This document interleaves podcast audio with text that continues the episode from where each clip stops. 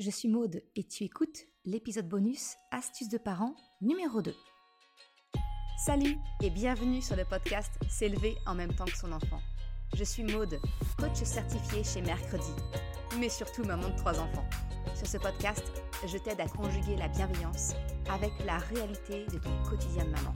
Utiliser ton choix d'une parentalité bienveillante comme un accélérateur de ton propre développement personnel. T'aider à changer de regard sur les situations que tu vis avec ton enfant pour t'en servir, pour grandir et apprendre sur toi.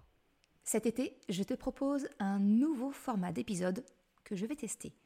Des épisodes courts sur un sujet précis pour t'aider à éviter peut-être certains pièges dans ta parentalité.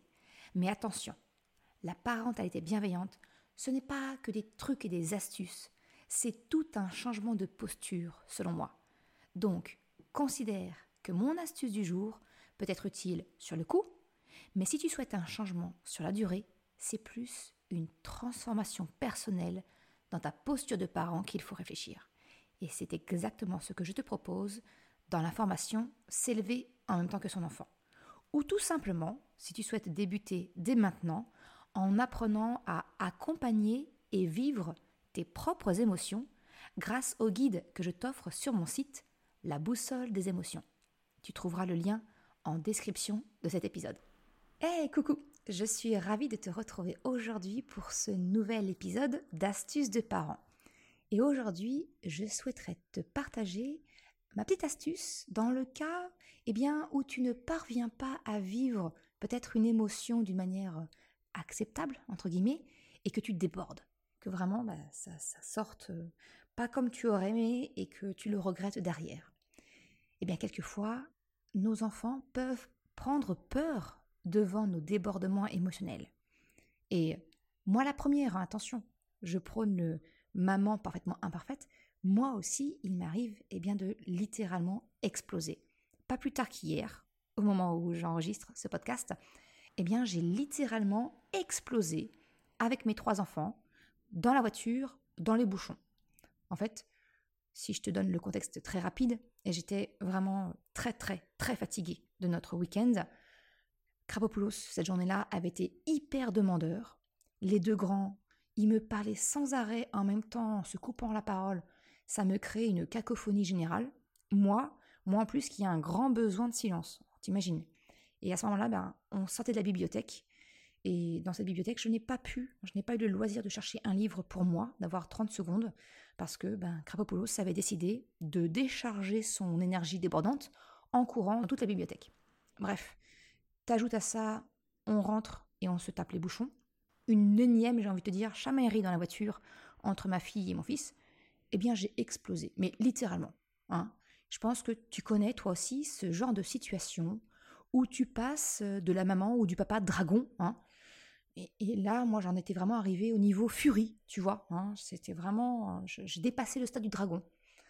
Parce que c'est une façon de parler entre nous. Habituellement, quand j'explose comme ça, on parle avec mes enfants, bah, maman devient maman dragon. Et là, quand j'ai débriefé ce qui s'était passé avec mes enfants, après coup, ma fille m'a proposé plutôt le qualificatif de dragon furie éclair, en référence je ne sais pas si tu connais, son dessin animé préféré, c'est justement Dragon, avec le fameux dragon qui s'appelle Croque-Mou, qui est une furie nocturne, et euh, sa copine, c'est une furie éclair. Bon là, j'étais passée au stade d'après, hein, le dragon furie éclair. Et j'avoue, ben, j'ai bien aimé cette image. Bref, j'en reviens au sujet du jour, et c'est de te partager, et eh bien finalement, comment rassurer ton enfant quand il t'arrive quelquefois, eh bien d'exploser. En fait, il y a cette citation de Jesper Joule que j'aime beaucoup, qui en gros te dit que un enfant ne cesse pas d'aimer son parent, mais il cesse de s'aimer lui-même. Et c'est finalement là le problème dans nos débordements émotionnels parentaux, eh bien, c'est que ton enfant risque d'intégrer l'idée que c'est lui qui peut te rendre si malheureuse ou si malheureux. C'est lui qui te met dans un état de colère excessif. Et que finalement, cette colère, c'est un signal, un symptôme de ton désamour pour lui. Le risque, c'est que l'inconscient de ton enfant pense que tu ne l'aimes plus, qu'il ne mérite plus ton amour. Et là, on est bien d'accord. Ce n'est pas du tout le cas. Ça n'a même rien à voir. Sauf que le risque, c'est que ton enfant associe les deux. Alors, tu vois, moi, dans ces moments-là, ce que je dis et répète à mes enfants, c'est que leur comportement change mon humeur, pas mon amour pour eux. Et c'est ça que je te propose, c'est ça ma petite astuce de parent, eh bien c'est de répéter toi aussi à ton enfant et de lui expliquer que son comportement change ton humeur, mais pas ton amour pour lui. Alors, deux petites choses concernant cette petite phrase que je te propose d'adopter. La première, c'est que bien entendu, au début, il ne m'était pas possible pour moi non plus de, la dire, de la formuler lorsque j'étais sous le coup d'une émotion. On est bien d'accord. C'est seulement quand je redescendais en pression, que nous pouvions parler de ce qui s'était passé, eh bien que je rétablissais cette vérité. Et je la répétais à chaque discussion concernant un comportement que je jugeais inacceptable. Ou alors, eh bien, je rappelais que le comportement de mon enfant changeait mon humeur, mais jamais mon amour. Et j'utilise la métaphore de la tempête. C'est un petit peu comme un nuage. Hein, ta, ta colère, ton humeur finalement, hein, ce n'est qu'un nuage qui va venir cacher le soleil. Le soleil, c'est ton amour pour ton enfant. Dans une tempête, le soleil, il est toujours là, mais il est simplement caché par le nuage. Mais il est bien là. Eh bien, c'est la même chose pour ton amour. Il est toujours là, même dans les moments où tu es en furie éclair comme moi. Eh bien, toi aussi, tu aimes encore ton enfant. Et le tout, en fait, c'est de, de l'expliquer à ton enfant pour qu'il l'intègre, à force de le répéter. La deuxième chose que je voudrais te permettre la prise de conscience, peut-être, je parle de comportement. Le comportement de mon enfant change mon humeur, pas mon amour. Alors j'ai envie de te dire, c'est un petit peu euh, le niveau 2 hein, dans la parentalité bienveillante. C'est de ne plus avoir ce réflexe de dire à son enfant Tu es infernal, j'en ai marre de toi, tu m'exaspères, etc. Hein. je pense que j'ai pas besoin de te, t'expliquer, c'est quelque chose qui nous vient assez naturellement. Mais le problème, c'est que ça donne une mauvaise information sur ce quoi tu, as, tu en as marre, en fait, sur, l'élément qui te, qui te pousse à bout. Parce que tu n'en as pas marre de ton enfant. Non.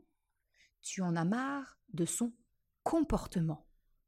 Et c'est vraiment là où se situe toute l'importance du message, c'est de séparer le comportement de ton enfant, eh bien, de son identité. Et c'est un petit peu ce dont je t'ai parlé dans l'épisode 34 du podcast. Bref, pour résumer cette petite astuce de parents, j'aimerais que tu prennes conscience toi-même hein, de la différence qu'il peut y avoir entre ton amour pour ton enfant et ton humeur, et de le lui faire comprendre en le répétant à chaque fois que son comportement modifie ton humeur, mais jamais l'amour que tu as pour lui. Voilà ce que je voulais te partager dans cette petite astuce de parents. Je te remercie d'avoir écouté cet épisode jusqu'à la fin. Comme toutes les astuces de parents, il n'y aura pas de retranscription écrite sur le site mercredi.com. Par contre, tu retrouves tous les liens mentionnés en description de cet épisode. Si tu as aimé l'épisode, s'il t'a été utile, je t'invite à le partager, à en parler autour de toi, ou si le cœur t'en dit, de me laisser une note et un commentaire 5 étoiles sur Apple Podcast ou Spotify. Ça me permet eh de faire connaître le podcast, hein, parce que l'algorithme va voir que le podcast plaît, et ça m'encourage bien évidemment à progresser et à continuer les jours où j'ai un petit coup de mou. Je te remercie énormément, toi qui prends le temps de le faire ou de m'envoyer un message privé. Je te souhaite une excellente journée, après-midi, soirée, quel que soit le moment où tu écoutes, et je te dis à la semaine prochaine pour un nouvel épisode. Ciao